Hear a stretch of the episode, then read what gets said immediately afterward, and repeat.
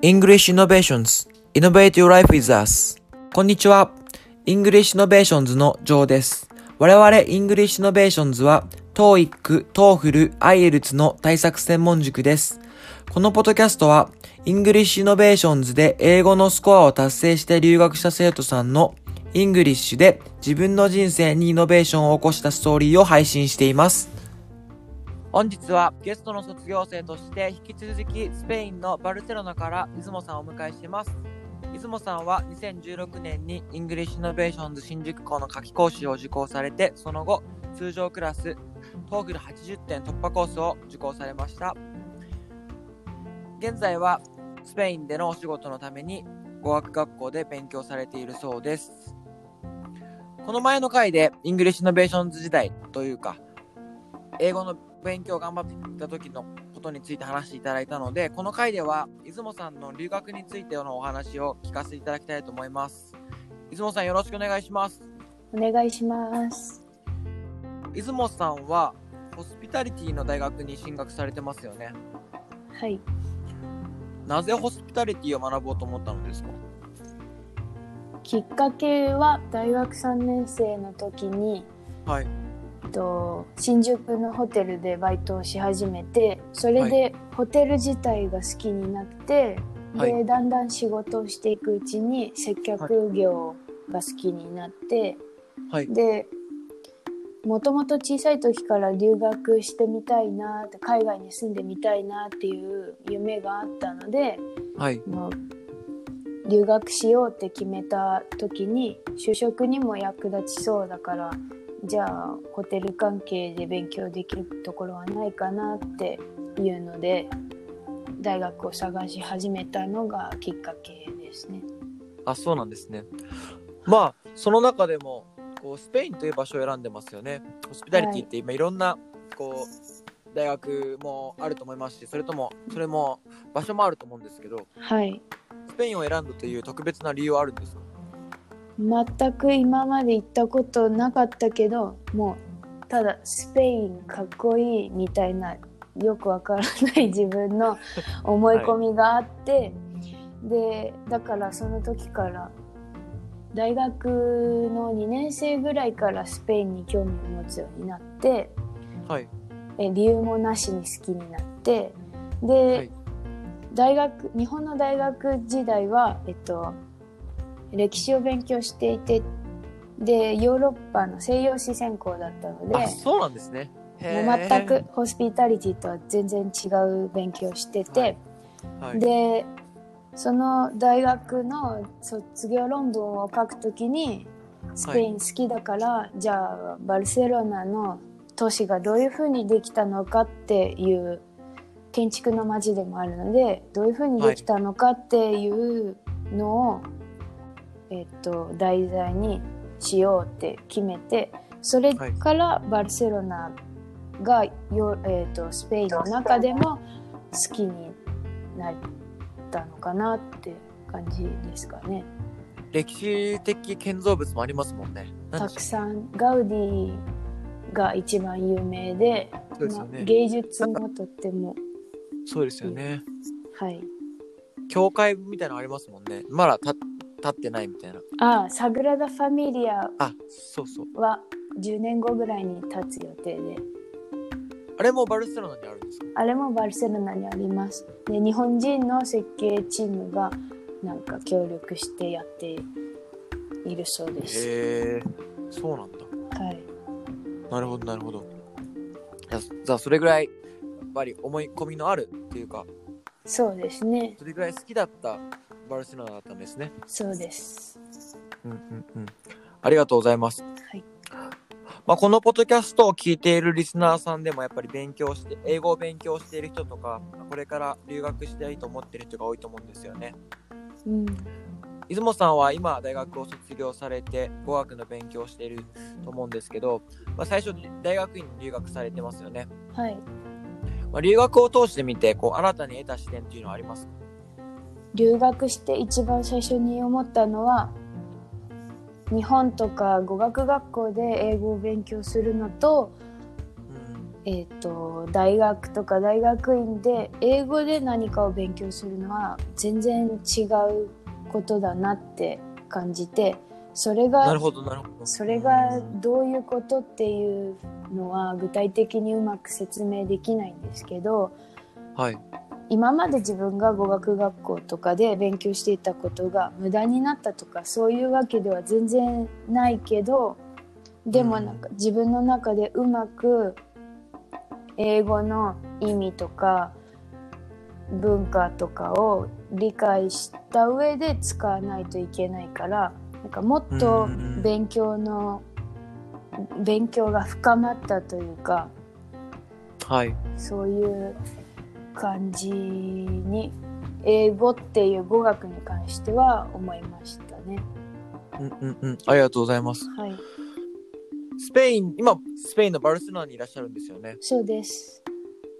今はもう外出禁止の命令は政府から出てるんですか？外出は3月の14日から禁止で外には買い物以外出ちゃダメ、基本的に出ちゃダメで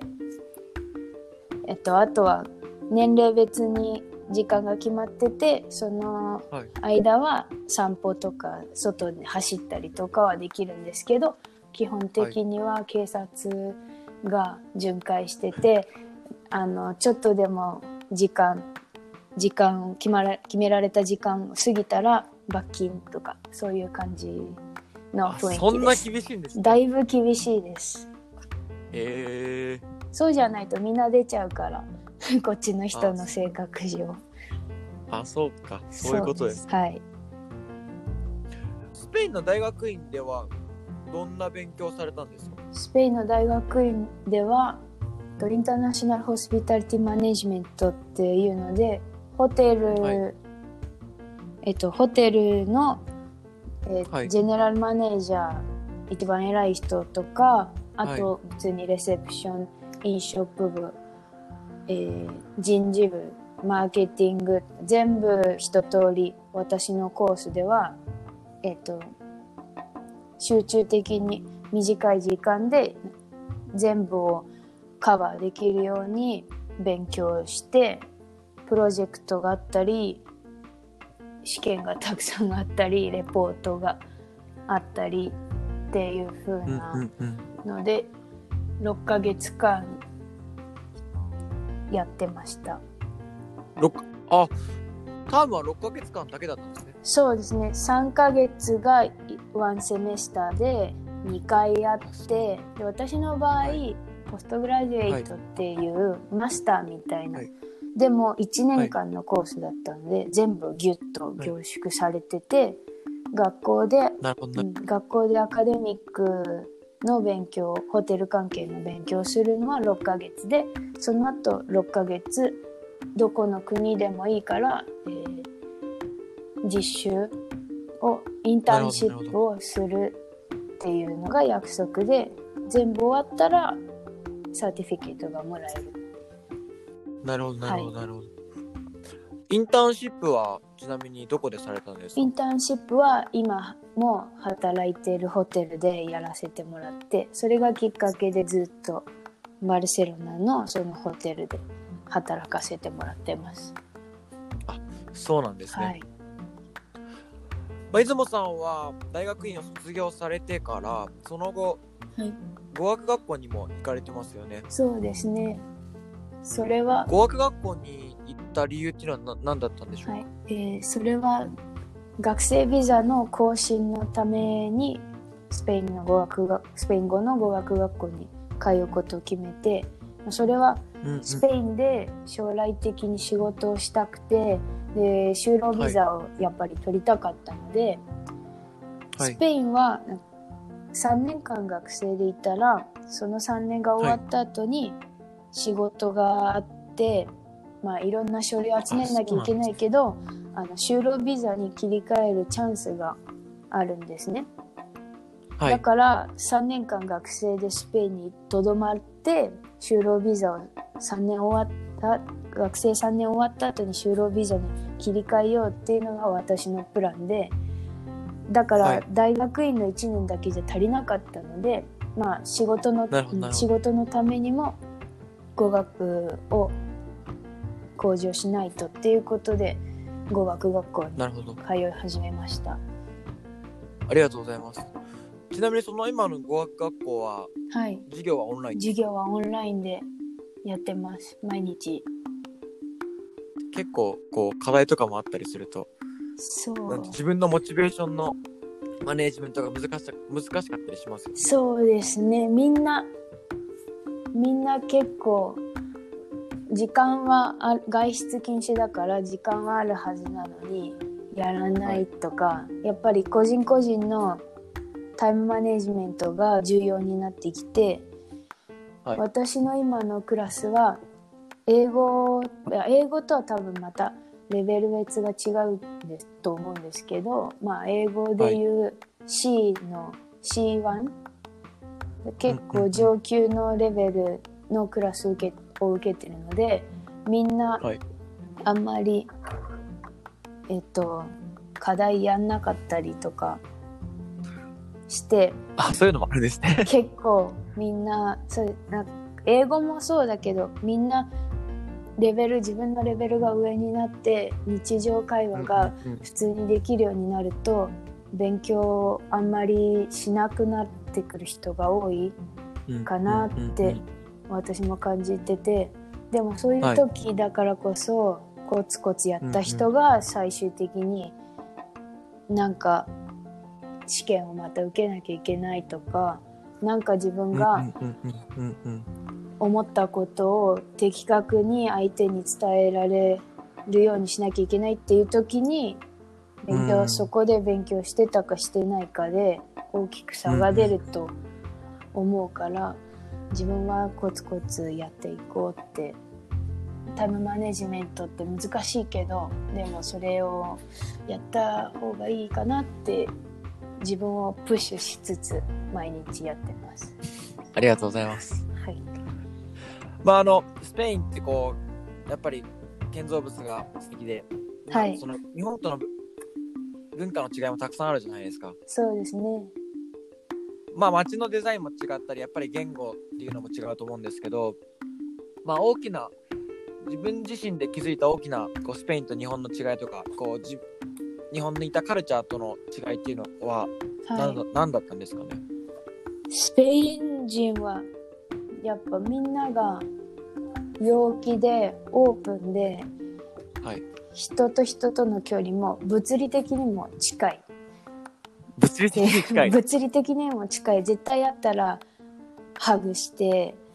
ビズしてあのほっぺでほっぺ同士くっつけるやつ2回やってとか。だから。最初は言語が違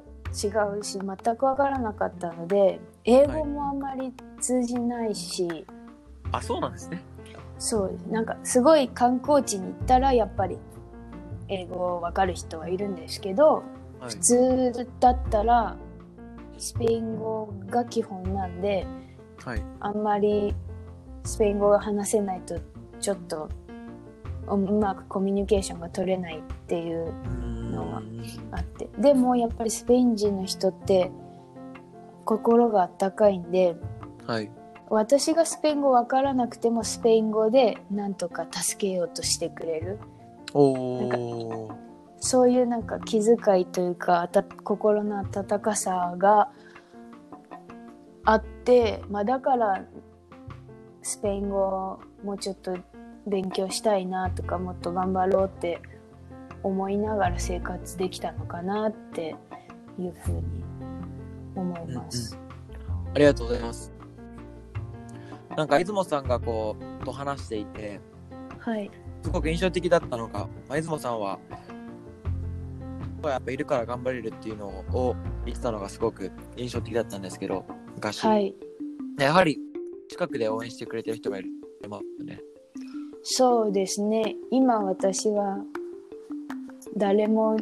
家族がいいない状態で海外に来てるんですけどでもやっぱりそのバックグラウンドとしては日本にいる家族がみんなサポートしてくれるから私がこの挑戦好きなことできてるんで。なんだろうその人たちに感謝の気持ちを伝えるっていう意味でも自分ができることを一生懸命やって応援しててよかったなって思えるようにしたいなっていうのとやっぱり人ってどうしても落ち込んだりあんまりいろんなことに結果が出なかったりするとこれでいいのかなとかもう頑張れないとか思ったりする時があると思うんですね。私もそうなんですけど、でもそういう時にやっぱ応援してくれる人がいるっていうだけでその人たちのためにもうちょっとここを踏ん張ってやってみようっていうふうにも思えるからやっぱそういう関係ってすごい大事だなってこっちに来て余計に思いますね。物理的に離れてるから。うん確かに確かに。ありがとうございます。なんかそのやっぱ人の温かさみたいなのを感じながら頑張るのがやっぱり出雲さんが頑張れるこう源になってんのかなって感じてます。そうですね。うん。ありがとうございます。まあ最後にこれからのこう出雲さんがしていきたいこととかまあ、はい。学校卒業、大語学学校卒業後も含め、ちょっといろんなことをお話ししていただけたらなと思うんですけど、はい。これからの目標はまあ今はこんな時なんでどうなるかはわからないんですけどでも、は一番の目標としてはスペインで有名なというかこの人と働きたいとかこの人材が欲しいとかあとお客さんからしたらこのサービスをこの人にしてほしいって思ってもらえるようななんか唯一無二のホテルマンになりたいなって思っててそれがホテルのどこの部署になるかはわからないんですけどうん。でも、やっぱり自分が働いてたり過ごしててワクワクできる場所がホテルなんで、はい、ホテルからは離れないかなって思っててでバルセロナもそうなんですけどスペインにはいろんな5つ星のホテルがあるんでそこでいっぱい修行して自分の言語もそうなんですけどいろんな部分のキャリアとか付加価値を上げてスペイン人とかヨーロッパ人に負けないように自分のアドバンテージをどんどんつけていってあとは自分と勝負して負けないで自分のその目標のホテルマンになるっていうのが一番の目標ですね。かっこいいですね。ありがとうございます。ありがとうございます。本日は貴重なお時間ありがとうございました。ありがとうございました。また。 English Innovators は毎週月曜日、 English で自分の人生にイノベーションを起こした人のストーリーを配信しています。何かご質問、ご要望がある際は、ハッシュタグ EICAST、EICAST でインスタグラムに投稿していただければ答えていきますので、上げてみてください。ではまた。